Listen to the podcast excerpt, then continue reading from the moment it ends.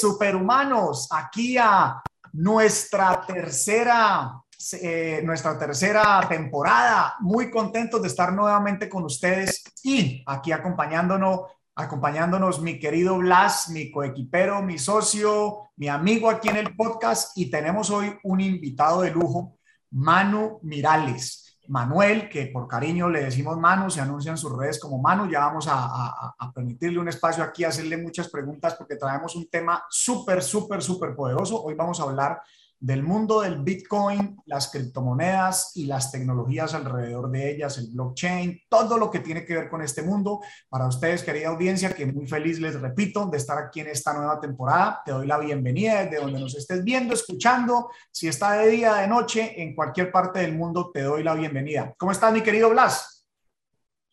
Querido Pipe, súper contento de que ya estamos entrando en nuestra tercera temporada. El año pasado, cuando iniciamos el primer capítulo, decíamos, ¿te imaginas, Pipe, cuando estemos en la tercera temporada? Y, y hoy, menos de un año, ya estamos en la tercera temporada. Feliz porque nuestro podcast ha calado muy bien.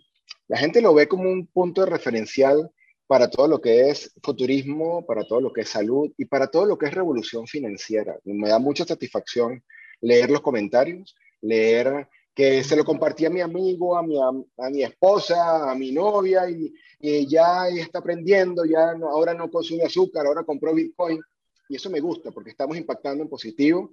Y bueno, antes de, de escuchar a Manu, que de verdad un invitado de muy, muy, muy alto calibre, que vamos a disfrutar, conversar con él. Te quiero invitar a que te suscribas al canal si no lo has hecho, si estás en YouTube o en cualquiera de las plataformas que hoy en día tenemos para escucharnos en cualquier parte del mundo y sobre todo, ¿sabes qué? Compártelo. Comparte este capítulo que te puedo garantizar que a alguien le va a cambiar la vida. Así que, Manu, bienvenido. Hola Blas, hola Pipe, ¿cómo están? Muchísimas gracias por haberme invitado a, su podcast. Pues hermano, no, muy contento de tenerte. Y, lo primero, Manu, ¿desde, ¿desde qué ciudad nos saludas? ¿Dónde estás viviendo? Dinos un poquito eh, para que la audiencia se entere. Bueno, yo, yo estoy, lo saludo desde Portugal, eh, específicamente desde la isla de Madeira, aquí en el medio del Atlántico. Espectacular, espectacular. Pero bueno, como siempre en nuestro podcast, cuando traemos un invitado que siempre se caracteriza por ser superhumano en una de estas áreas, y esta vez es en el caso de nuestra revolución financiera, permíteme, Manu y Blas, hacer la respectiva introducción de nuestro invitado. Bueno, Manu Mireles es un videógrafo, analista y analista venezolano. Ha trabajado por más de 15 años en artes audiovisuales y en edición de video. Y es un gran em, em, entusiasta del tema cripto, tanto en Twitter como en YouTube. Actualmente y desde hace dos años es el director de operaciones del portal Blog Trends junto a David Bataglia comparten noticias diariamente del mundo cripto. Eh, este es uno de los principales portales de noticias eh, cripto en habla hispana y cuentan con más de 25 mil suscriptores. Una de las misiones es empoderar la soberanía individual y el acceso a la comunidad global descentralizada, a política y sin fronteras. Así es que, Manu, te damos eh, la bienvenida. Si tú nos quieres complementar algo más, obviamente, sobre, sobre tu vida, yo lo primero que te preguntaría es, Manu, ¿de, de dónde eres? Compártenos en unos minuticos brevemente tu historia. Estás en Portugal, sé que eres de Venezuela, o sea, ¿cómo es tu historia? ¿Por qué te moviste hacia allá? Para entender un poquito y crear aquí un contexto. Claro, bueno, antes que nada, bueno, soy de Venezuela, eh, de Caracas, bueno, como muchos deben conocer la, la situación de, de, mi país, eso me llevó desde hace muchos años a, a emigrar. Primero estuve por Barcelona, por allá por el 2000, pasé unos años por allí, luego volví a Venezuela, le di la oportunidad nuevamente a mi país, pero me volví a ir nuevamente a, a España, me fui esta vez a Madrid, allí tuve un pequeño emprendimiento, un pequeño negocio con, familiar, este, pero siempre conectado a, al mundo audiovisual, trabajando con videos y luego también con todo el tema de las redes sociales. Este, volví nuevamente a Venezuela en el año 2012. Estuve por allí unos cuatro años más en Caracas, pero bueno, ya aparte de la situación de, de, mi país, yo siempre he sido una persona muy inquieta, ¿no? Siempre me ha gustado como conocer nuevos lugares, aprender nuevas culturas. Eh, me gusta mucho, la, bueno, me gusta mucho la cultura del mundo en general, por eso, bueno, ya he vivido creo que cuatro países hasta ahora. Este, y bueno, que me, trajo aquí a Madeira el hecho de que yo estaba en Londres, ya llevaba casi seis años viviendo en, en Londres, y con toda esta situación que todos sabemos que hemos estado viviendo en los últimos dos años y medio, eh, o dos años más o menos, ¿no? Este, mi, mi, familia y yo como que queríamos irnos a un lugar un poco más tranquilo, donde, donde tuviéramos, sí, más tranquilidad, más relax, y también que me ayudara un poco más en el tema creativo, a estar más relajado mentalmente y más relajado económicamente, ¿no? También, porque claro, estamos, Londres es una ciudad increíble donde es una ciudad muy cosmopolita, como todos sabemos y todo, pero pero bueno, ya aquí, aquí donde tú me ves, yo me estoy acercando casi a los 50 y quiero estar ahora en este, periodo, en este periodo de mi vida en un sitio un poco más de mayor tranquilidad, ¿no? Sí, bueno, más o menos eso es lo que me trajo en estos momentos aquí a, a Portugal, pero quién sabe, a lo mejor el año que viene estoy en las Islas Fiji, no sé. Buenísimo, buenísimo, Manu. Pues fíjate que era una de las preguntas que te iba a hacer, a pesar de que hoy vamos a hablar de esta revolución financiera, te iba a preguntar justo qué edad tienes, pero más adelante te voy a hacer otra pregunta eh, relacionada con ese tema. ¿Qué edad exactamente tienes, Manu? 48. Yo nací en el año de 1973. Bueno, aquí somos, aquí somos contemporáneos todos, así es que Blas nos lleva... Sí, señor, aquí somos jóvenes contemporáneos.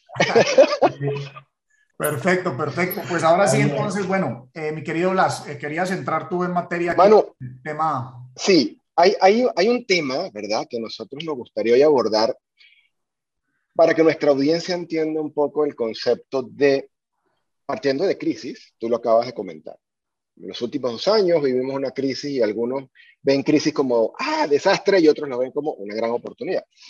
Hablando de crisis, se dice, o se dice no, está en las estadísticas, que el sistema financiero periódicamente entra en crisis, ¿cierto?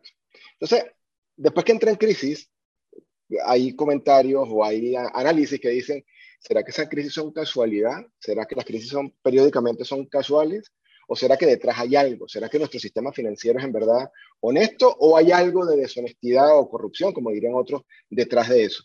Y ahí aparece el Bitcoin como una opción para ser un refugio rentable. Entonces, me gustaría escuchar desde tu punto de vista cómo consideras tú que es nuestro sistema financiero y de repente cómo el Bitcoin puede ser ese refugio rentable para evitar que las crisis nos lleven por delante inversiones de años o incluso hasta los ahorros, el patrimonio de toda nuestra vida. Sí. Bueno, yo antes de, entrar en ese tema, como para poner un poco todo en contexto, si nos vamos un poco a lo que es la historia financiera, incluso desde la época de los romanos, ya podemos ver que todo lo que es la, el sistema monetario total ya viene, ya viene cojeando de una pata de hace, desde hace miles de años, ¿no? ¿Por qué te lo digo? Fíjate, cuando en la antigua Roma, en el siglo, si no me equivoco, en el siglo VI, eh, existía una moneda llamada el denario. ¿no? El denario era una moneda 100% de plata Ok, ok, ok. cuando, el Imperio Romano decide seguir expandiendo su territorio, necesitaban más dinero para poder financiar guerras y poder financiar ejércitos para poder seguir llegando hasta donde todos conocemos, donde llegó el Imperio Romano, que llegó a controlar casi todo el Mediterráneo y gran parte también de Medio Oriente. Y bueno, entonces, ¿qué hizo? ¿Qué hicieron ellos? ¿no? Como para, para que no creamos que lo que está pasando ahorita es algo nuevo. Es nuevo. Ellos agarraron y empezaron a mezclar la plata con otros metales. Ya. Entonces, claro, ya ahí, ya ahí estás viendo una degeneración monetaria, que eso ha ocurrido durante cientos de años, no solamente con los romanos, ya luego con todo lo que fue esta dinastía de los estuardos de Inglaterra, ya, ya estamos hablando ya hace unos 6, 7 siglos atrás, donde también empezaron todos estos temas empezó el tema de, los banqueros, de los préstamos con intereses, de los préstamos usureros, hasta incluso los mismos reyes quedaban tan endeudados con estos personajes que podríamos decir que hoy en día son los mismos y las mismas familias, incluso cuando te pones a analizar y a, estudiar eh, de dónde viene el dinero, que siguen controlando todo este sistema monetario hoy en día, ¿no? Porque mucha gente a mí me dice, no, que el gobierno de izquierda, no, que el gobierno de derecha, no, que el gobierno de izquierda. Y para mí, hoy en día, yo puedo, yo puedo decir o pensar de que ambos sistemas que conocemos hoy en día en este mundo moderno, de la izquierda y la derecha, que bueno, todo eso comenzó cuando separaron, bueno, no voy a caer ahorita en ese, con las ramas, pero el hecho es que para mí son dos ambos constructos de un mismo sistema. Y que, ok, okay sí, en muchos países estamos en democracia y votamos, pero en realidad para mí son las marionetas que pone el mismo sistema allí para que la gente vote, pero al final ni siquiera son ellos los que gobiernan el mundo. Entonces, bueno, eso puede entrar un poco ahí, no, que tú eres un conspiranoico, que no, no, es historia. Eso está allí, o sea, al final el mundo lo mueve el sistema bancario y el dinero. Y es un grupito de personas el que decide cuánto dinero se imprime, cuánto dinero no se imprime, qué, cuánto es la, y, ahí viene la inflación y vienen todas estas crisis. Con Bitcoin, ¿qué pasa? Bueno, eh, todos conocemos la crisis de, de, la burbuja inmobiliaria del 2008, ¿verdad? Que fue precedida de la crisis de las .com, que fue unos años antes, donde hubo que también llevar tasas de, de interés a casi cero, donde la inflación subió muchísimo. Bueno, luego se trató de aliviar eso un poco eh, imprimiendo más dinero, pero a lo largo de la historia económica, cada vez que tú imprimes dinero, está bien, estimulas la economía, pero vas devaluando las monedas. Entonces, ahí es donde, cierto. Exacto. Ahí es donde para mí entra el, el genio Satoshi Nakamoto, que no sé si será una persona o un grupo de personas o pero, sin duda que eso parte primero de una cabeza, porque yo, yo, creo en el, yo creo más que los cambios de la humanidad los da el, individuo más que un colectivo. ¿No? Y eso lo podemos ver con, con, muchos personajes de, de, la historia. ¿no? Bueno, tienes a Tesla, a Da Vinci, no han sido colectivos, han sido una persona que han cambiado bueno, el mundo. Entonces, claro, a raíz de esto nace esta genialidad de protocolo de, de Bitcoin, que es un protocolo escaso, es un protocolo divisible, es, es, un, es un protocolo donde, donde la prueba de trabajo es la que le da el valor a esta, a esta moneda.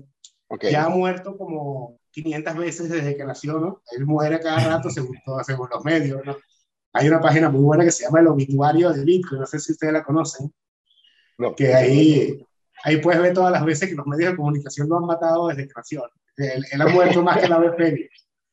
Entonces, bueno, este, esto, a mí me, me, parece que esto es, esto, esto ha sido un regalo para la, para la humanidad en el sentido de que es una manera de proteger y protegerte ante tanta injusticia del sistema monetario como tal. Luego viene, ahorita estamos, estamos en una, yo creo que estamos en una de las peores crisis que hayamos visto nosotros en nuestras vidas. Ni, ni las .com, ni las, ni, ni la crisis de, de, de la burbuja inmobiliaria de, del 2008 ni la crisis del 2012 creo que han llevado los niveles de inflación que estamos viendo, los niveles de inflación reales, ¿no? Porque lo que nos dice la Reserva Federal nos habla de un 7.5% ahorita, pero ahí no pone ni la energía ni lo que es el Royal, el, Royal State. Entonces, realmente estamos en una inflación de dos cifras, ¿no? Escondida, ¿no? No, no lo dicen, pero está allí. Este, la gente, la gente que ahorra en dólares está perdiendo dinero día con día y no lo ven porque entonces creen que los activos como... Ahora, los, yo creo en, cuando tú me dices criptomoneda, para mí hay una criptomoneda. Lo demás es especulación y tratar, de, tratar de conseguir un, un proyecto que realmente pueda cubrir una necesidad como tal, ¿no? Porque, ¿sabes? Si nos vemos las DeFi, las NFT, mmm, sea, yo invierto en eso, y hago trading y todo esto, pero para mí la criptomoneda es Bitcoin. Ahí no, y, es, la única que es realmente descentralizada y no depende de, de, nadie, ¿no? Este, bueno, más o menos... Mano, déjame, déjame, hacerte una pregunta. Ahí, ahí dices cosas súper interesantes en las que yo estoy de acuerdo contigo. Yo no me considero eh, un maximalista o extremista en el mundo cripto. Sin embargo, una de las cosas que he implementado cuando me invitan a conferencias a hablar del tema es decirle a la gente, mira, yo quiero que entiendas una cosa. Bitcoin es una cosa y todo lo demás es otra. Yo veo Bitcoin y en esto, seguro, como lo acabas de decir, acordamos muy bien. Si quisiera, por más de que a veces tratan de comparar Bitcoin con el oro, yo digo, no, es que no es comparable con el oro, es superior 100x, pero vamos a decir que es lo que reemplaza la confianza que ha generado el oro por 5.000 años. Eso es una cosa.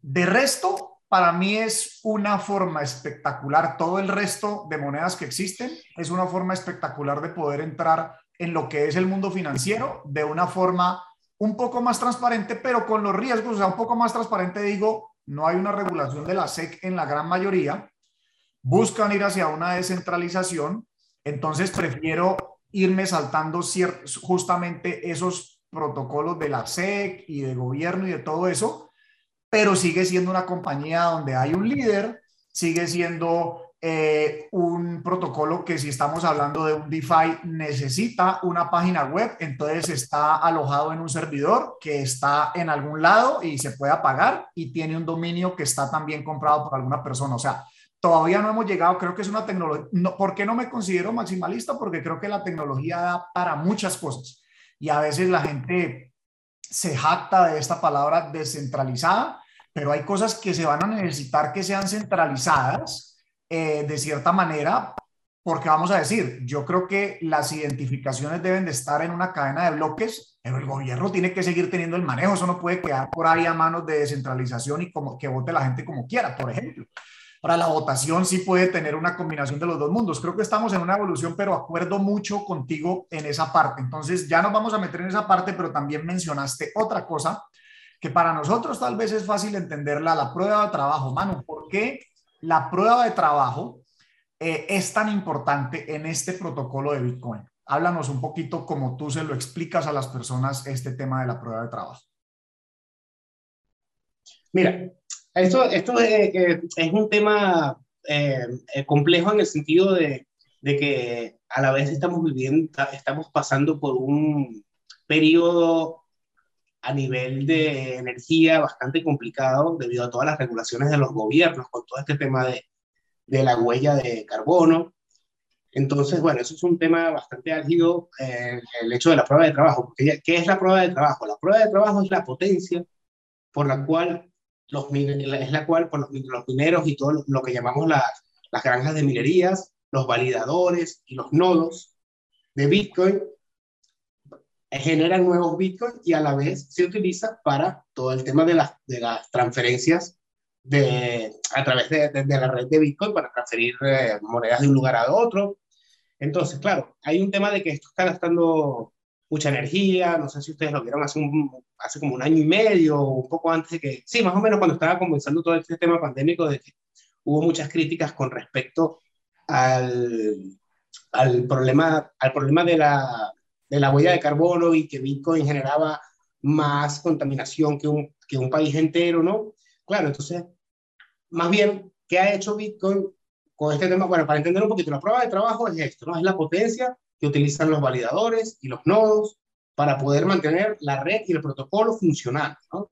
Esto requiere una gran cantidad de energía, sin duda alguna. Okay, okay. Pero ¿cómo, ¿cómo lo veo yo? Yo lo veo más bien de que Incluso justamente ayer publicamos un video en BlockTrans respecto a eso. Más bien, este hecho y este factor de, que, empezó a, esta polémica que empezó a generar Bitcoin hace un par de años, ha llevado a muchas empresas y el mismo, y el mismo concepto Bitcoin ha llevado a que se optimice mucho este, este problema de la, de la energía.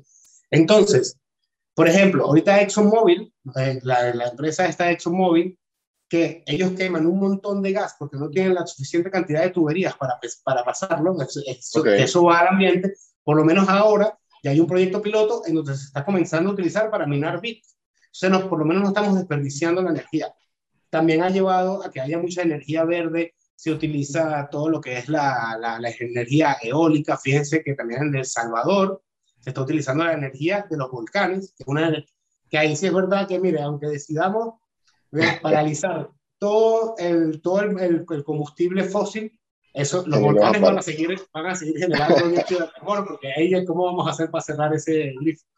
Y, y, El Salvador está aprovechando los volcanes que están activos allí en El Salvador para generar Bitcoin. Entonces, más bien creo que el concepto Bitcoin y el concepto de la, de la, de la energía mal utilizada, Bitcoin ha hecho optimizar todas estas fuentes de energía para que pueda funcionar, eh, para, para, poder eliminar un poco la huella de carbono y para optimizar las tecnologías energéticas que tenemos hoy en día en el mundo, ¿no? Y para aprovechar también todo lo que se quema y se va al ambiente y, y, listo, porque hay muchas empresas que generan mucha energía, se desperdicia. Entonces, todos, los, estos eh, granjas, estos pool mineros, en Texas también lo estamos viendo, como en, como en Texas han ido muchas empresas. De hecho, cuando prohibieron Bitcoin en China, la mayoría de las granjas chinas, no sé si ustedes conocen lo que es el hash rate, que es el que te mide la potencia de, de, Bitcoin. El hash rate cayó muchísimo porque desconectaron muchos mineros, que es lo que mantiene esta potencia viva de, de Bitcoin, y la mayoría de ellos se fue a Estados Unidos. Algunos se fueron a Texas, otros se fueron al estado de la Florida, y ellos que están haciendo también lo mismo, aprovechan la energía desperdiciada de campos petroleros, de empresas de gas. Entonces, bueno, eh, creo que me desvié un poco porque ustedes lo que querían más era saber más de lo de la prueba de trabajo, pero no, pero es, el compendio, ¿no? Creo que está perfecto porque lleva hacia ese lado y de pronto contextualizando también un poco más hacia la audiencia lo que yo diría es, esa prueba de trabajo es ese poder computacional que necesita cualquier tecnología que se alimenta de energía porque básicamente hasta lo que no es tecnología también se alimenta de energía. O sea, el dinero fiat, el papel moneda, el sistema monetario actual necesitan sucursales que consumen electricidad, que consumen aire acondicionado, que consumen cualquier cantidad de, de energía también. Tal cual. Pero estoy muy de acuerdo con Manu de que Bitcoin lo que ha empujado, o sea, aparte de que esa, esa, prueba de trabajo no está centralizada en un lado, puede estar en cualquier parte porque cualquier persona que tenga poder computacional puede hacer parte de esa seguridad de la red, pues si ese es el primer insumo o básicamente el único insumo aparte de tener sus equipos, pues adivine qué va a suceder cuando el primer insumo, el costo más alto de uno, es una cosa, pues va a buscar tener lo más óptimo posible ese insumo. Entonces también estoy de acuerdo, todo esto ha sido una cortina de humo eh, de tratar de decir que la prueba de trabajo no es beneficiosa porque consume mucha energía y hacen unas comparaciones ridículas y de hecho ya se ha podido comprobar que más del 56% de todo lo que es minería y también ya vamos, a mí me gusta también hacer una comparación ahí con minería, pero el 56% de lo que es minería de Bitcoin sucede con energías renovables. Entonces, además empiezan a salir en los últimos dos años cosas aún mejores como las que mencionó Manu. Eh, por ejemplo, de los volcanes. De los volcanes ha sido una energía que nunca se ha podido utilizar porque ¿quién va a vivir al lado de un volcán activo? Pero poner una planta de minería, eso se queda ahí, chao. Y, por ejemplo, cosas como la de Exxon, si tienen unos excesos que de todas maneras no pueden ser usados, pero los ponen a minar Bitcoin, esa, para mí, yo le escuché una vez a Michael Saylor, encontramos la forma de exportar energía que antes era imposible. La única forma que nosotros hemos podido exportar energía como civilización es el petróleo.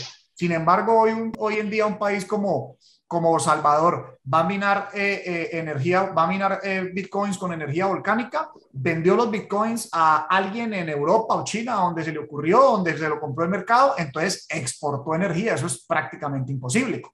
Entonces creo que estuvo Correcto. bien, Manu, hacia donde tú ibas y, y bueno, y minería, también quiero aclararle a la audiencia allí algo.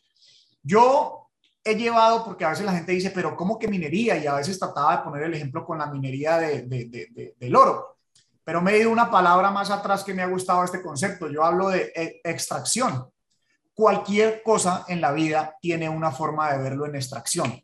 ¿Por qué? Porque incluso el planeta Tierra de nosotros quedó en una posición que al hacer una extracción de carbono y hidrógeno del Sol, pues convirtió este espectáculo de planeta que tenemos una mujer extrae de un hombre semen, y esto es un, es que a veces hay que colocar ejemplos así como que le revienten la cabeza a la gente, pero hace una extracción de semen de un hombre y se crea lo más lindo que hemos tenido en el mundo, la vida. Entonces, no es tan difícil y podemos entender extracción de cualquier cosa. Entonces, ¿cómo se extrae el dinero eh, el papel, el sistema monetario, el papel moneda que conocemos hoy en día, sin, sin decir que es en papel porque está digitalizado, ahora le vamos a preguntar a Manuel. Pero ¿cómo se extrae el Bitcoin? Con una red de computadores que permiten la seguridad de los computadores, que le dan como recompensa fracciones o bitcoins a esa persona que presta ese servicio. Entonces, vuelvo y repito, todo lo podemos ver en una forma de extracción. Pero ahorita quiero darle paso. Eh, Blas tenía ahí un par de preguntas muy interesantes, así es que, amigo,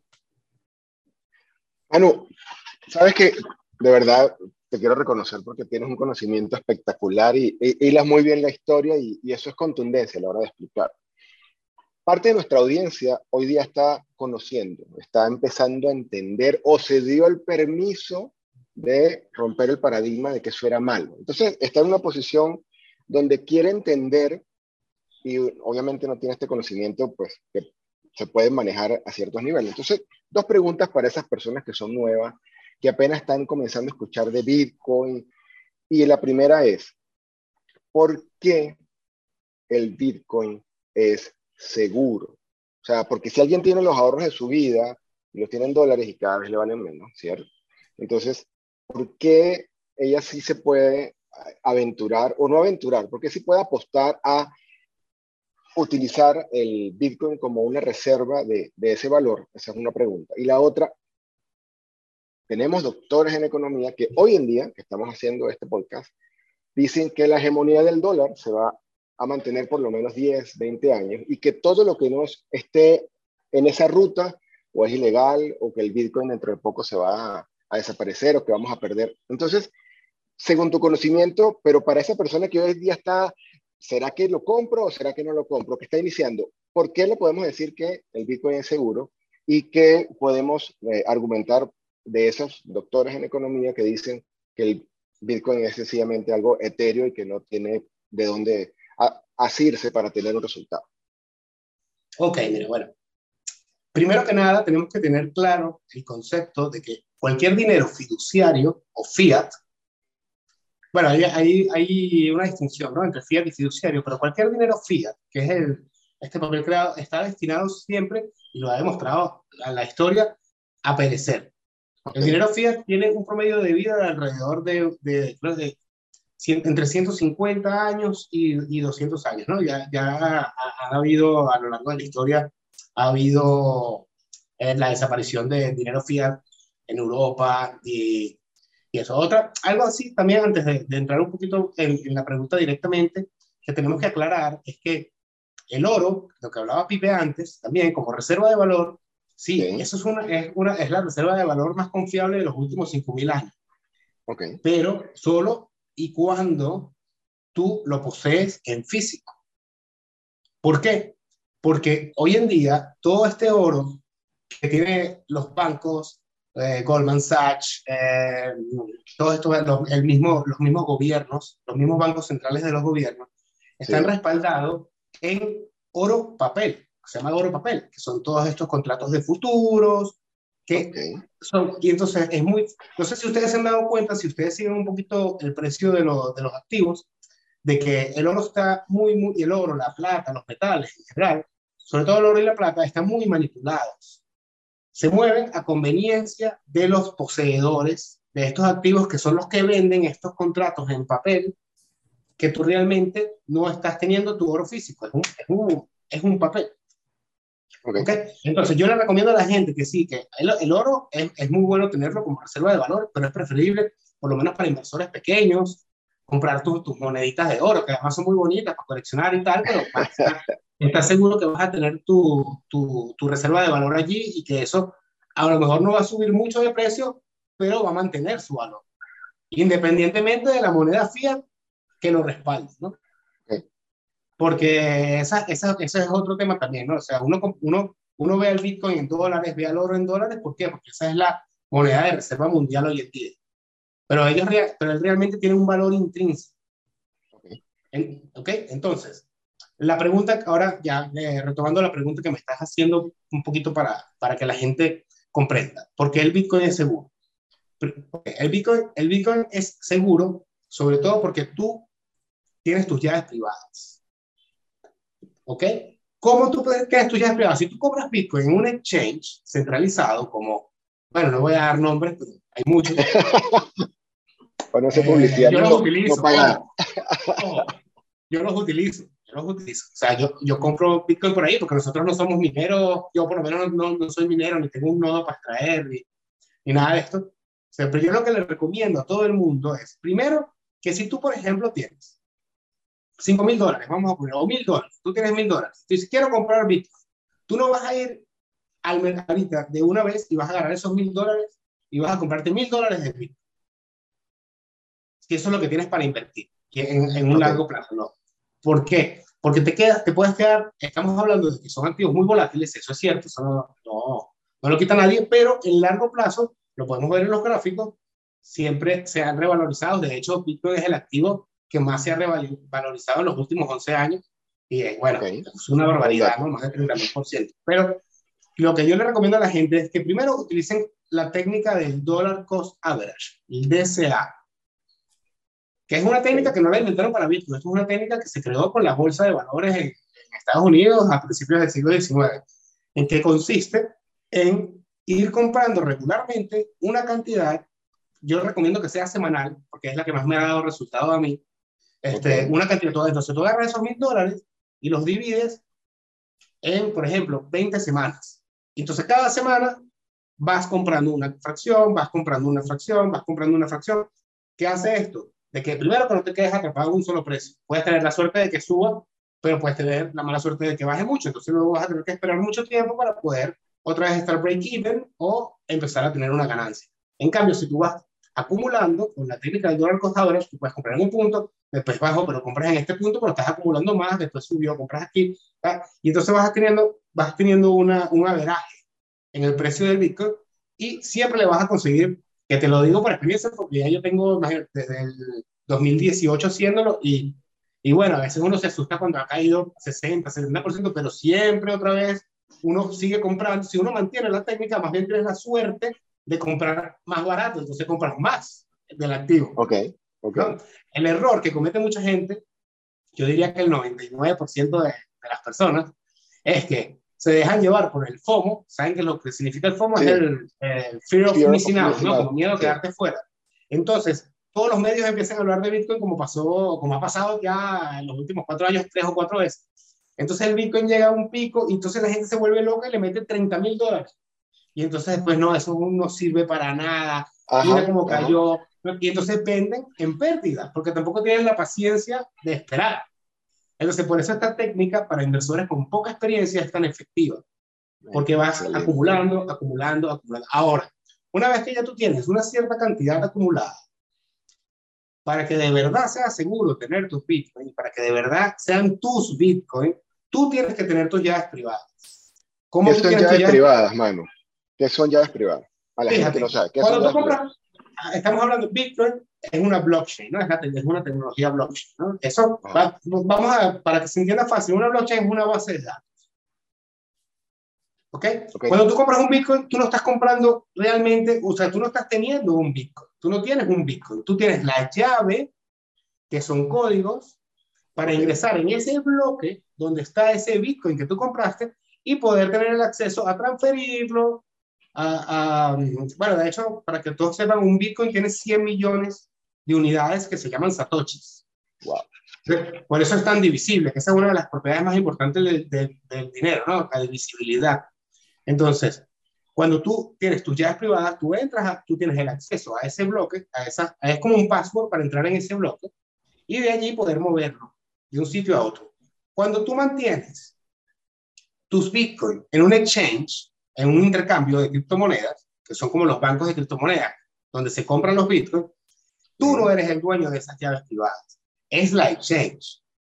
Ok. Entonces, ¿qué pasa? Que si esa exchange sufre un hackeo o una regulación del gobierno o simplemente, como ha pasado, al dueño le da la gana de apagar la, la de, de, apagar las luces y agarrarse el dinero e irse. Eso, eso pasó mucho entre el 2014 y el 2016, 2017 con muchas exchanges y dejaron a la gente, claro, porque tú no tenías ya acceso, porque tú no tienes tus llaves privadas, las tienen ellos y ellos te dan la facilidad de tramitar a través de ellos. Pero las tienen ellos siempre. Exacto. Existen unas billeteras que son como okay. una suerte de, mira, yo creo que tengo una por aquí, para ver. Es como una memoria, como un pendrive, ¿cierto? Como un pendrive que se llaman, en, en, español sería algo así como billeteras frías, ¿no? Que se llaman cold okay, wallet okay. o hardware wallets. Esta, esta, billetera te permite poseer tú tus llaves privadas. Entonces, una vez que ya tú tienes cierta cantidad importante en un intercambio, es preferible que te compres una cold wallet y te guardes tus bitcoin allí. Y los tienes tú, son tuyos, están en tu bolsillo. Esto tiene la ventaja de que la gente me dice mucho, coño, mano, pero si, si se que me quema la casa, o, o si me lo roban, o si se me cae y no pisa el carro. digo, bueno, ellos tienen, ellos tienen una, ellos tienen una palabra, ellos tienen un, un tema que se llama palabra semilla, que son 24, no todos funcionan igual, pero todos tienen su, lo que es la frase semilla. Son unas palabras, algunos tienen 20 y pico palabras, otros 10, otros 12, que tú anotas o las memorizas, eso prefiero anotarlas en un lugar seguro, ¿no? Y, y, entonces tú comprando una nueva unidad puedes recuperar todas tus llaves privadas y tenerlas otra vez en tu, en tu ledger. Entonces eso, eh, eh, hay varias marcas, está el Ledger, el Trezor, ahí. Esos son los dos más populares, ¿no? El Ledger y el Trezor. Los dos funcionan muy bien y, y la verdad que ya tienen años en el mercado y, no ha habido ningún problema, ¿no? Se va o sea que tú tienes el control. Tú, tú, tienes el control siempre y eso es la, la seguridad que a diferencia de un banco que yo...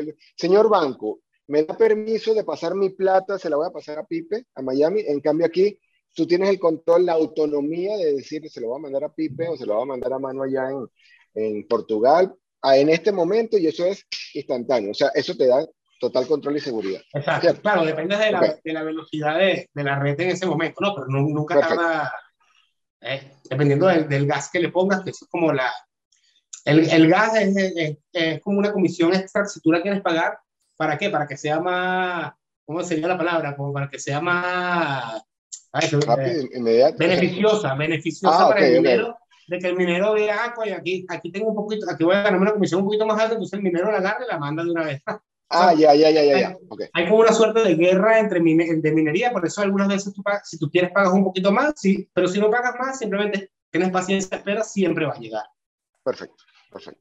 Y poniendo, ahí, poniendo ahí un poquito en contexto todo lo que dice, básicamente hablábamos o la pregunta de Blas era, ¿por qué el Bitcoin es seguro? Y, y, y, Manu, entonces primero hablábamos del dinero fiat, otra de las, de las, de las definiciones que me encantó, Manu, ver en esto y, y esto sobre todo para la audiencia, es que la, el origen de la palabra fiat es literalmente hágase.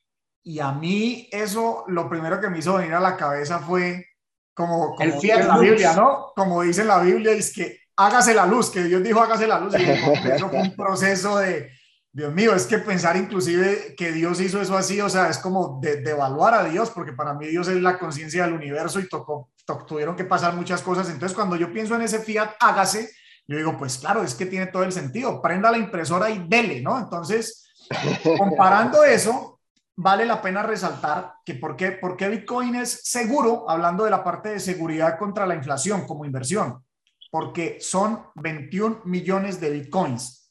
Luego Manu se metía en otro tema que me parece importante resaltar, el oro. El oro también es un riesgo eh, por esta manipulación, no solamente la manipulación de precios, pero porque al final cuando tienes un papel, como decía Manu, lo que tienes es un contrato y, y, ve tú a que te lo honren porque a esta altura del partido pasan tantas cosas, entonces el oro físico si es un tema de ahorrar, como decía Manu, las moneditas son bien bonitas, los, las, las, las plaquitas de una onza espectaculares, entonces es preferible tenerlo físico.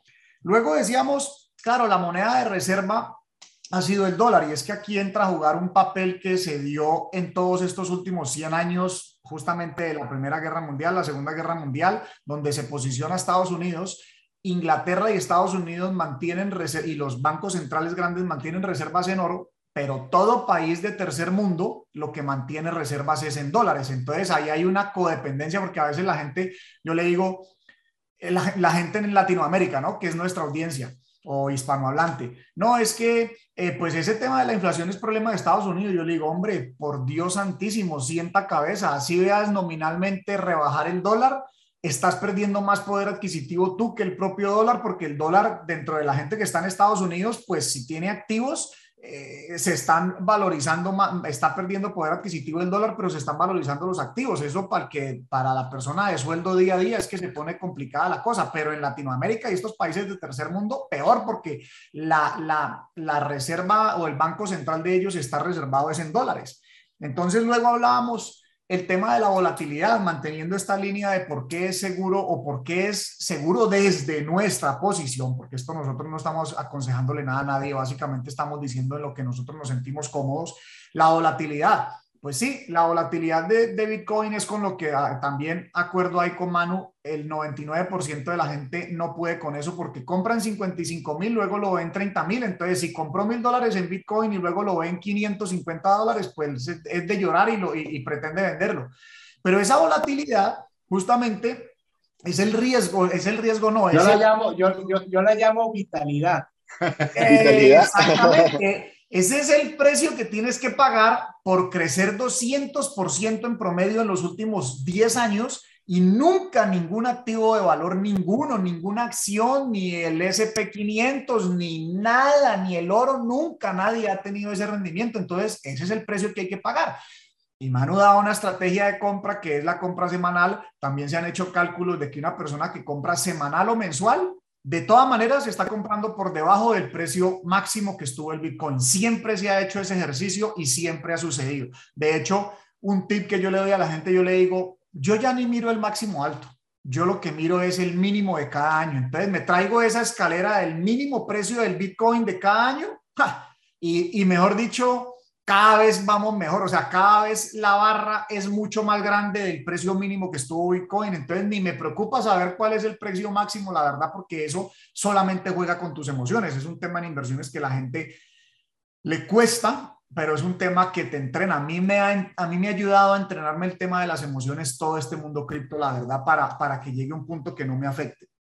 Luego Manu hablaba de lo que es el, ya pasamos el cost average, base de datos, pues eh, definitivamente lo que es el blockchain es simplemente un almacenamiento de base de datos y tener las llaves, las llaves privadas, yo también lo veo y lo comparo con, con, con el dinero fiat.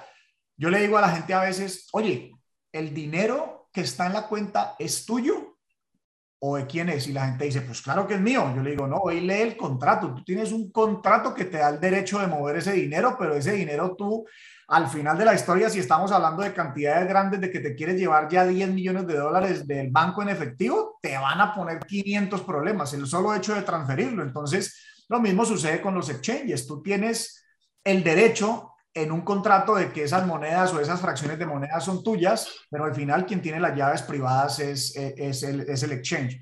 Cuando ahí a lo que Manu explicaba, los Ledger o la billetera fría, eh, que se llama en este mundo, pues ahí verdaderamente controlas todo lo que es ese, ese Bitcoin o esa moneda. Ahora, es importante entender, yo creo que desde el inicio de esto, tal vez porque es, es, es como lo entendíamos, el Bitcoin yo pienso que no se debió haber llamado Bitcoin porque inmediatamente cuando pensamos en la parte de moneda, entonces la gente cree que algún, alguna vez tiene su moneda y realmente lo que es el, el, Bitcoin como tal es un protocolo que está en la red y tú lo que tienes son las llaves, es como una casa, la casa tú no te la llevas para ningún lado, tú tienes las escrituras y las llaves que te permiten demostrar que tú eres el dueño de esa propiedad. Entonces es importante entender todos esos aspectos, y esto sobre todo, como digo, para... Sí, algo, disculpa que te, que, que interrumpa, que algo que es bien, bien, importante es que la gente tampoco eh, ve esto, pero Bitcoin es un ledger público, o sea, un libro contable público. Tú, yo, cualquiera de nosotros podemos entrar en blockchain.com, por ejemplo, y ver todas las transacciones que se están haciendo. Hace décadas que no se ha auditado el oro que hay en la Reserva Federal de los Estados Unidos. No sabemos cuánto oro existe, no se sabe, eh, no, está, no se ha auditado de hace décadas. Eso entonces, son, son cosas, es la transparencia versus lo turbio, ¿no? Entonces, eh, ahí es donde yo hablo de seguridad. Otra cosa que, me, que a mí me causa gracia es que la gente te dice, ajá, pero si apagan el internet ya no tienes Bitcoin. Si apagan el internet, apaga la luz y vámonos a sembrar patatas, porque no tienes Bitcoin, no tienes, no tienes banco y no tienes nada. O sea, ahí ya sí nos fregamos todos y no hay oro y no hay nada. es correcto. Estoy súper de acuerdo contigo.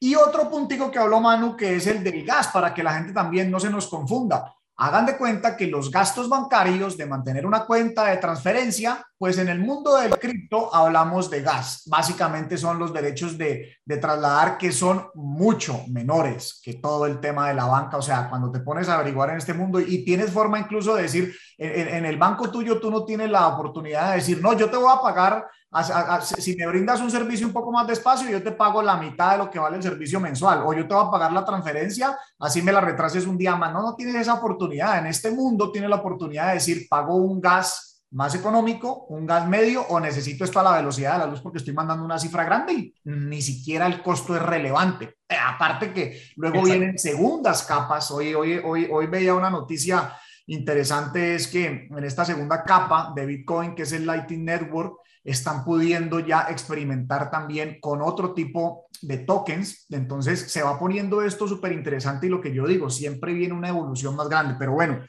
creo que Blast tenía... Sí, sí, ya, se hizo, ya se hizo la primera transacción de Tether, creo que fue la semana pasada, con, con el... Con, sí, con el Tether, con el USDT. Así es, así es. Eso, sí. Creo que mi querido Blas tenía otra pregunta aquí para nuestro amigo Man.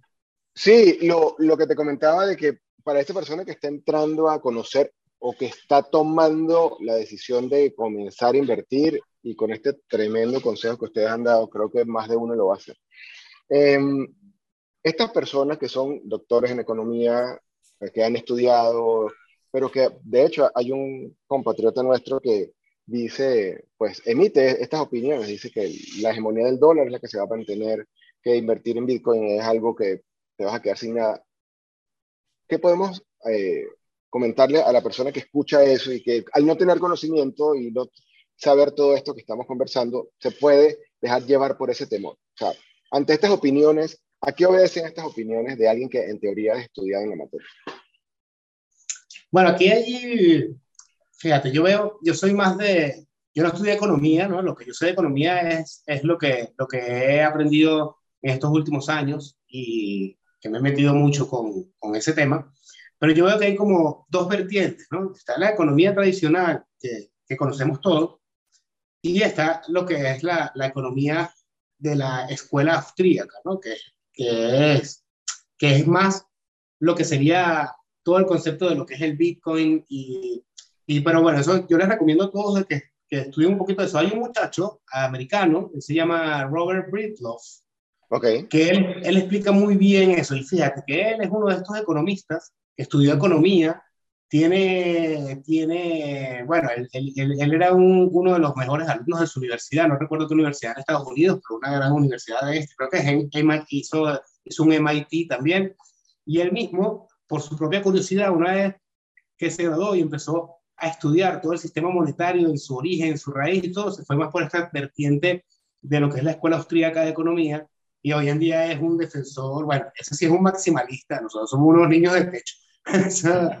Eh, pero, pero él, él, él yo bueno, es claro, él, está en inglés, pero hoy en día uno puede poner los subtítulos en español y todo, y, pero él explica muy bien todo este tema. Mira, yo creo un poco que toda esta economía tradicional en la que nos hemos, en la que nos hemos, en la que nos, bueno, nos hemos no, porque otra cosa es que en ningún colegio, en ninguna escuela, ya a nivel secundario y primario te enseñan sobre economía, ni sobre sistemas financieros, ni sobre finanzas, ni nada de eso. Al sistema no le conviene que nos empoderemos con ese conocimiento. Empezando por, ahí, por ahí, así es.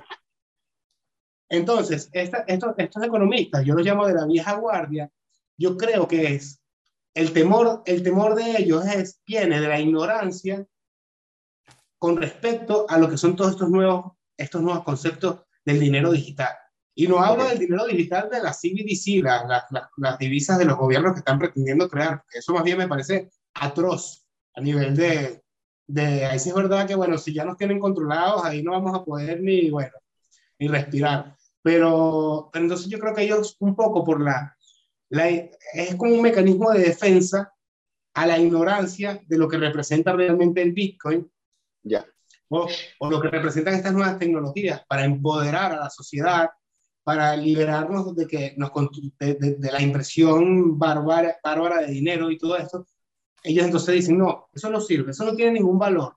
Pero es que el dinero no tiene ningún valor. Una, una, una sorpresa para mí así gigante fue que una persona que trabaja en un banco, cuando yo le dije que el dinero no estaba respaldado en oro, no lo podía creer. Y es una persona que trabaja en un banco, entonces tú te quedas así como,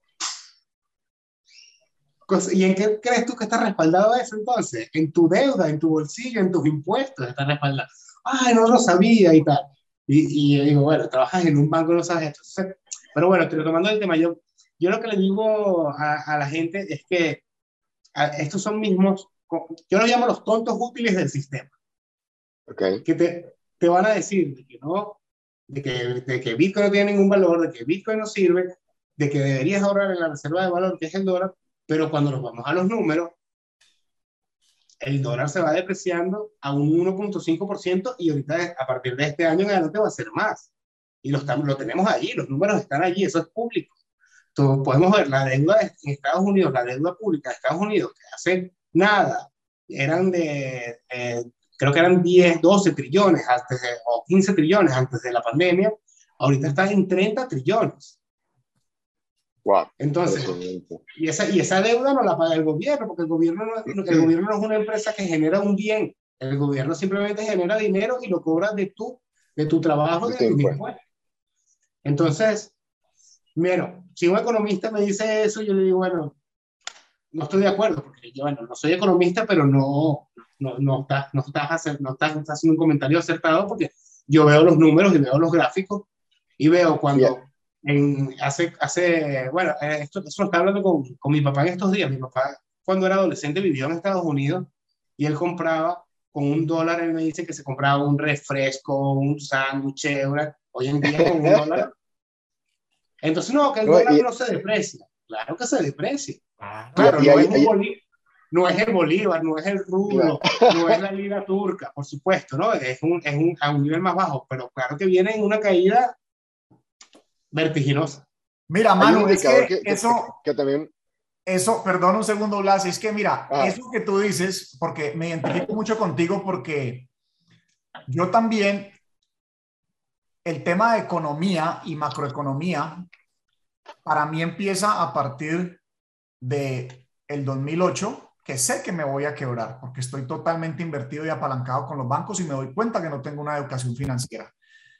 Yo registro una bancarrota en el 2012, pero lo que sí hago en esos cuatro años, a mi ritmo en ese momento, es ver, primero darme cuenta y aceptar que no tengo una educación financiera.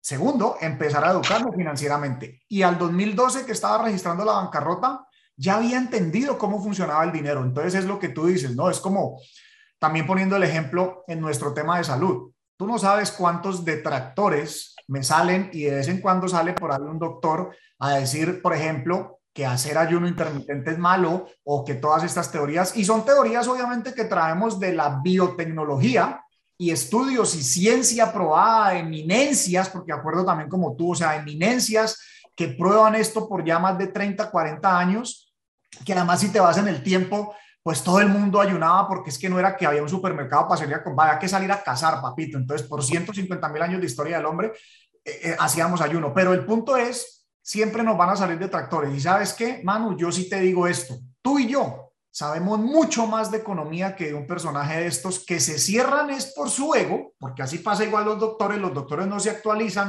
bajo el mandato de la FDA y se cierran en su ego y no son capaces de querer voltear a mirar a otro. Nosotros, como me imagino en tu caso, aquí me voy a inventar una historia, o sea, yo digo, nadie mejor capacitado en Latinoamérica para entender cripto que la gente de Venezuela y la gente de Argentina. ¿Por qué? Porque el gobierno tronó la puta, la puta divisa. Entonces, no, no hay ni que... Nosotros venimos, del futuro. Exactamente, no hay ni que explicarlo. Entonces, lo mismo, una persona que llevó su salud al extremo como yo, que hizo pruebas, que se da cuenta hoy en día cómo está su salud. O sea, yo estoy mucho mejor hoy, Manu, de salud, de energía, de todo a mis 46 años que cuando tenía 20 años. Entonces, se cierran en su ego, se cierran en su ego y no quieren voltear a mirar. Obviamente empiezan, siempre cuando hay algo nuevo, lo que yo digo es, pues claro, va de pequeño a grande, no es que de un día para otro todo el mundo quedó convencido, pero ahí es donde estamos los innovadores, ahí es donde sabemos que la audiencia que está conectada aquí con nosotros son disruptivos y no los estamos mandando a comprar Bitcoin, le estamos diciendo, oye, permítete explorar este camino porque igual todavía estamos en el inicio. La gente cree que porque un Bitcoin vale 45 mil o ha estado en 60 mil, casi 70 mil dólares, ya está tarde.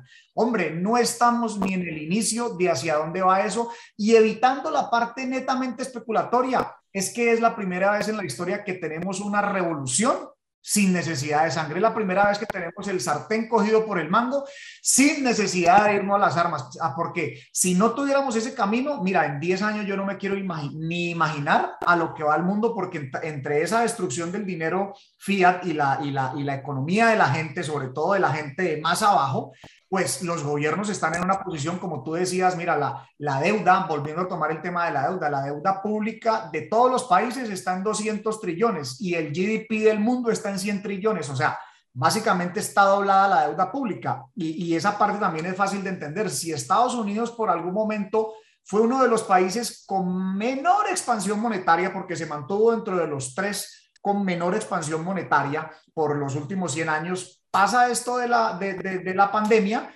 y se va un 40% de expansión monetaria. Entonces, el desastre ni siquiera lo hemos empezado a vivir. Entonces, es ridículo que una persona de estas, Blas, no sé a cuál te referías, después me gustaría saber el nombre de ese personaje, eh, eh, es ridículo que no se detengan a mirar lo que está sucediendo y que no se puedan proyectar al futuro y darse cuenta de que estamos en un desastre, pero no con esto queriendo decir, yo, yo siempre soy de los que digo, desde mi perspectiva futurista, nunca quiero ver eh, el lado malo y que todo se va a acabar. No, desafortunadamente tienen que haber unos periodos muy fuertes, o sea, después de la crisis del 29, pues tuvieron que pasar 10 años extremadamente difíciles para que luego llegara un renacimiento y una persona como Kennedy dice, vamos a llevar a la luna al hombre y lo vamos a volver a traer vivo y se emocionó todo el mundo y vivimos unos años, unas décadas que le tocaron a nuestros papás, espectaculares a nuestros papás y nuestros abuelos. Y ahora estamos otra vez porque las cosas son cíclicas y han habido unos malos manejos. Yo tampoco es que me meta ahí, como decía Manuel al comienzo, en esa teoría conspirativa como la gente la quiere ver. Yo trato más bien de buscar lo que me empodere y decir, hermanos, se equivocaron porque agarraron por este camino, pues aquí tenemos nuevos caminos porque llegó alguien disruptivo y creó esto. Así es que es, es la forma como yo lo, como yo lo veo. hay, un, hay un indicador que yo creo que, que, que, también es muy evidente, ¿no? Si, lo, si fuese tan, tan satanizado, o sea, si fuese tan malo como de repente dicen, para hacerlo bien coloquial el comentario, los bancos no estuviesen hoy, día coqueteando con empezar a hacer acuerdos con Binance o con otras plataformas para empezar ellos también a trabajar con cripto. Entonces, es en cierta manera como un doble discurso. Eh, eh, eso es malo, pero al igual por debajo voy a hacer asociaciones y ya hay, hay bancos, incluso en Colombia hay bancos que ya tienen acuerdos legales con exchange para que sus ahorristas puedan comprar legalmente las criptomonedas. Entonces es un indicador de que si los bancos ya están yendo por ahí es porque entendieron de que no es tan malo y, que ese es el futuro definitivamente. Es correcto. La adopción está totalmente en camino. Lo que pasa es que hay gente muy dormida y yo me la juego porque esta audiencia que tenemos acá, esta comunidad de superhumanos, está a la vanguardia porque todo en la vida es así, o sea, la gente, la, la, masa, la masa llegó a Internet en el 2010, pero los disruptivos estaban desde el año 90 visualizando lo que iba a pasar y ahí me considero que todavía eran la masa, o sea, a veces tenemos que darnos un golpetazo en la vida para poder, yo dije, la próxima revolución no me la pierdo y para mí esta es la revolución, era esto este que tiene que ver con el mundo cripto, el mundo del Bitcoin y todo lo que tiene que ver con, con la blockchain. Así es que, pues mi querido Blas, no sé si tienes ¿Alguna otra pregunta aquí para nuestro amigo Manu? Ya vamos llegando al final eh, con este espectacular pues, programa. Yo creo que, mira, esto es de oro. Este, esta conversación con Manu es digna de, de verla una y otra y por lo menos tres veces y compartirla a todas aquellas personas que tienen alguna duda de la, de, en particular del Bitcoin, porque si hay algo que fuimos enfáticos es que es el Bitcoin lo que nosotros comentamos que tiene esa gran oportunidad y también creería, yo, Manu, ¿qué piensas tú de que esta implementación o esta adopción, como lo dijo Pipi ahorita, puede ayudar a eliminar, erradicar, o no erradicar, es como muy utópico, pero sí a disminuir las malas praxis en los procesos financieros, de que ya esté más democratizado el intercambio de, pues de, de tus recursos y, y, de que he visto una tendencia en muchas instituciones bancarias a disminuir incluso comisiones, a agilizar tiempo de transferencia, a tener una mejor atención al cliente, porque justamente esta competencia del, del, Bitcoin ha hecho que agarre más fuerza y que muchas más personas ahora estén viendo como la posibilidad. ¿Qué piensas tú de este comentario? Mira, sin duda que esto es una, una batalla ética, en el sentido de que es David contra Goliat, ¿no? Estamos viendo, o sea, no podemos acabar con, con esta, con, con, este sistema que es tan grande y que tiene tantos años gobernando el sistema monetario y todo lo que es la, la geopolítica financiera, por ponerle algún nombre, pero sin duda alguna que sí, es tal cual, pues como David Goliat, le estamos dando con una piedrita en el ojo al monstruo, pues, coño, entonces eso está haciendo que la gente despierte bastante, ¿no? Una de las cosas más bonitas para mí que tiene Bitcoin a nivel social es que yo creo que en las últimas 10 generaciones la gente no había pretendido tener tanto conocimiento financiero como hoy en día, porque todo el que se acerca a Bitcoin aprende sobre lo que es el sistema financiero, sobre lo que es sobre lo que es el sistema financiero y sobre lo que es el sistema monetario, porque va de la mano, entonces la gente sin quererlo ha aprendido y eso ha empoderado mucho a la gente en resguardar su dinero, en ver, oye, no, como que no me conviene esto, más bien como que me voy por aquí y, y, yo creo que eso no lo habíamos vivido, entonces el cambio está allí, ¿no? Es como, son como granitos de arena que se van sumando, sumando, sumando y bueno, como dice Pipe, ¿no? Ya, ya la, la adopción es inevitable. Entonces, claro, a mí un poquito me, me, no me gusta cuando empiezan a salir los ETF de Bitcoin, los derivados de Bitcoin, los futuros de Bitcoin. ¿Por qué? Porque esa no, es su, esa no es su esencia y eso ayuda un poco a, a, manipular el precio en cierto modo, ¿no? Porque estamos hablando de contratos de futuro, estamos hablando de ETF, no hay un verdadero como, como el que querían hacer, que todavía la SEC no lo termina de aprobar, que es el spot de Bitcoin, que es un ETF donde se compra directamente el Bitcoin. No te, pero entonces, bueno, la gente te lo venden como que no te estás arriesgando. Con nosotros no te estás arriesgando porque no, estás, no, no te estás poniendo directamente en el activo.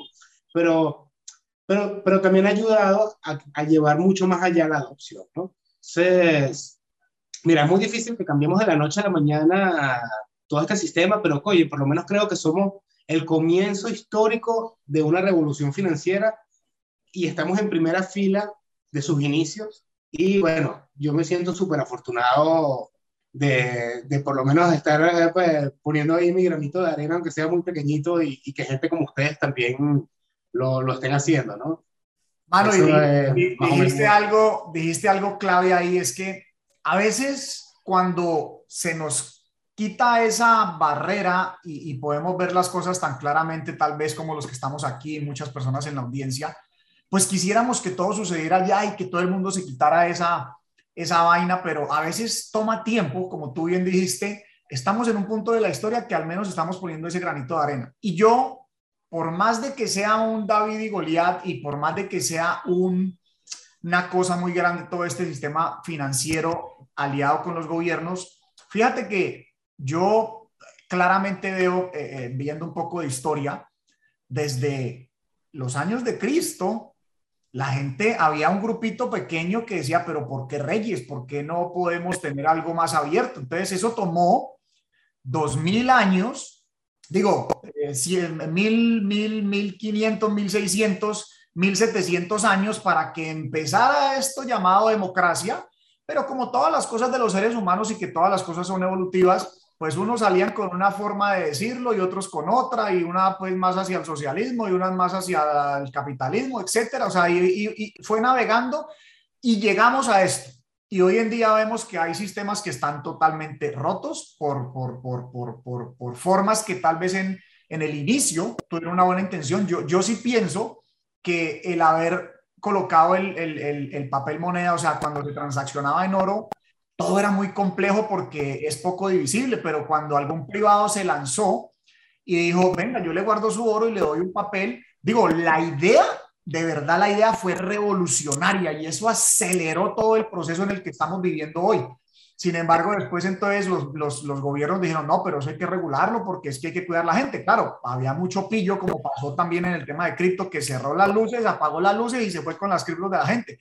Y en la regulación, pues se van cometiendo errores, se van cometiendo errores en, en todo este manejo, pero ahora tenemos otra vez la solución. Entonces, creo que estamos en un punto de estos de la historia, Manu, que lo que tenemos es que acelerar con nuestra misión, acelerar con ese proceso en el que estamos, porque en algún punto de la historia, y ya no lo sé, me he desprendido incluso de la idea de que yo lo tenga que ver suceder, pero creo que lo que nosotros estamos sembrando en la gente va a llevar a ese aspecto social que tú hablas, porque creo que otra de las cosas que nosotros, eh, eh, tú y yo conectamos ahí en nuestras conversaciones en Twitter, es que justamente esto tiene algo que va mucho más allá del tema especulatorio. Cuando uno entiende el trasfondo social que va a causar la revolución del Bitcoin y la tecnología de todas las demás criptomonedas, es algo que es ya inevitable. La adopción está. Así es que, pues muy orgullosos, qué, qué, felicidad tenerte, Manu, hoy aquí, hermano, en, este programa para que la gente pueda tener un poco de tu, de tu conocimiento.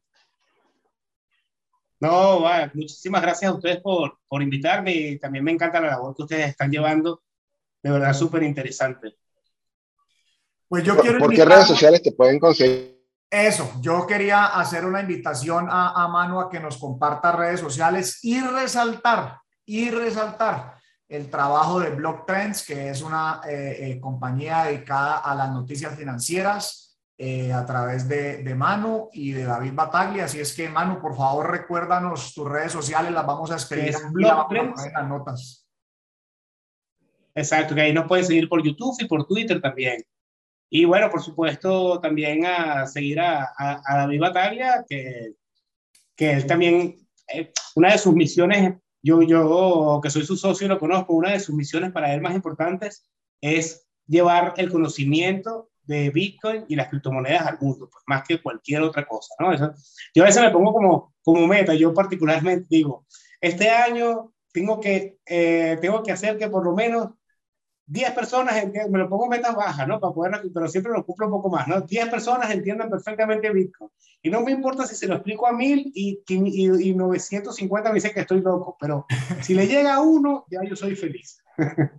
Esa es la jugada, mi querido Manu, esa es la jugada, hermano. Pues Manu, de verdad, muchas gracias. Aquí vamos a colocar todas tus redes sociales, las de Blog Trends, eh, para que la gente se pueda conectar. Las de David también, si quiere, las podemos agregar porque valoro muchísimo, muchísimo el trabajo de David. Y bueno, mi querido Blas, no sé si quieres agregar algo más. No, de verdad, mira, súper agradecido. Creo que es un, de verdad, un regalo para nuestra audiencia este podcast que acabamos de compartir con Manu. Manu, eh, te queremos agradecer tu tiempo y sobre todo el aporte que le estás dando a muchas personas, porque el impacto que tienen este tipo de actividades, en, todo caso estos podcasts, llenos de contenido, pero sobre todo un contenido aplicable. Creo que ese consejo que diste de cómo invertir semanalmente va a ayudar a mucha gente a que comience a ver, a palpar, a hacer evidencia de que todo este movimiento tiene un trasfondo real y que tiene un impacto positivo en la economía de todas las personas. Entonces, no más que agradecerte, dejar las puertas abiertas por una futura invitación. Y bueno, Pipe, invitar a toda nuestra audiencia a que le dé al botoncito de suscribirse, activar la campanita si estás en YouTube o en, cualquier en cualquiera de las plataformas que nos estás escuchando alrededor del mundo. Y bueno, invitarlos para nuestro próximo capítulo de esta tercera nueva etapa que estamos iniciando hoy. Mi querido Pipe. Pues mi querido Blas, no se diga más. Recuerden, eh, querida comunidad, que en este canal vamos de extraordinarios a superhumanos. Nos vemos pronto, amigos.